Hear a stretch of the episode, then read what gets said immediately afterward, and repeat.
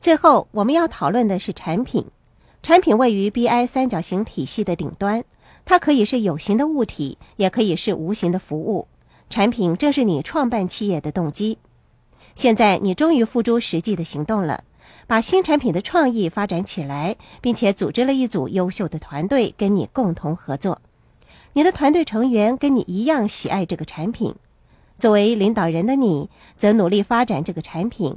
并朝着所定下的目标和企业的使命而迈进。与此同时，为了配合产品的发展，你建立了良好的现金流管理系统，妥善控制公司的现金流动状况。对内，你建立了完善的讯息交流系统，时时刻刻激励员工和团队成员团结一致；对外，则建立了客户的服务系统，透过市场营销的工作，向客户介绍了产品的种种优点。你为这个产品发展和建立了各种的系统，协助你制造、分发和出售这个产品，以赚取利润。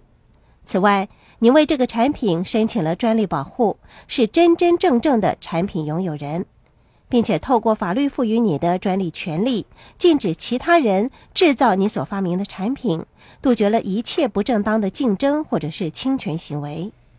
也许你所拥有的产品或服务并不是由专利权所保护的。所以，你所提供的服务或产品得到客户的认同，建立了良好的商誉。那么，你需要为你的公司或产品的名字申请商标注册。总体来说，仅仅有伟大的创意是不足够的。你需要为你的创意建立一个 BI 三角形体系，用以推动和支援产品的发展。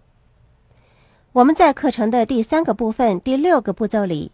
对于 BI 三角形体系的各个部分进行了更深入和详尽的分析。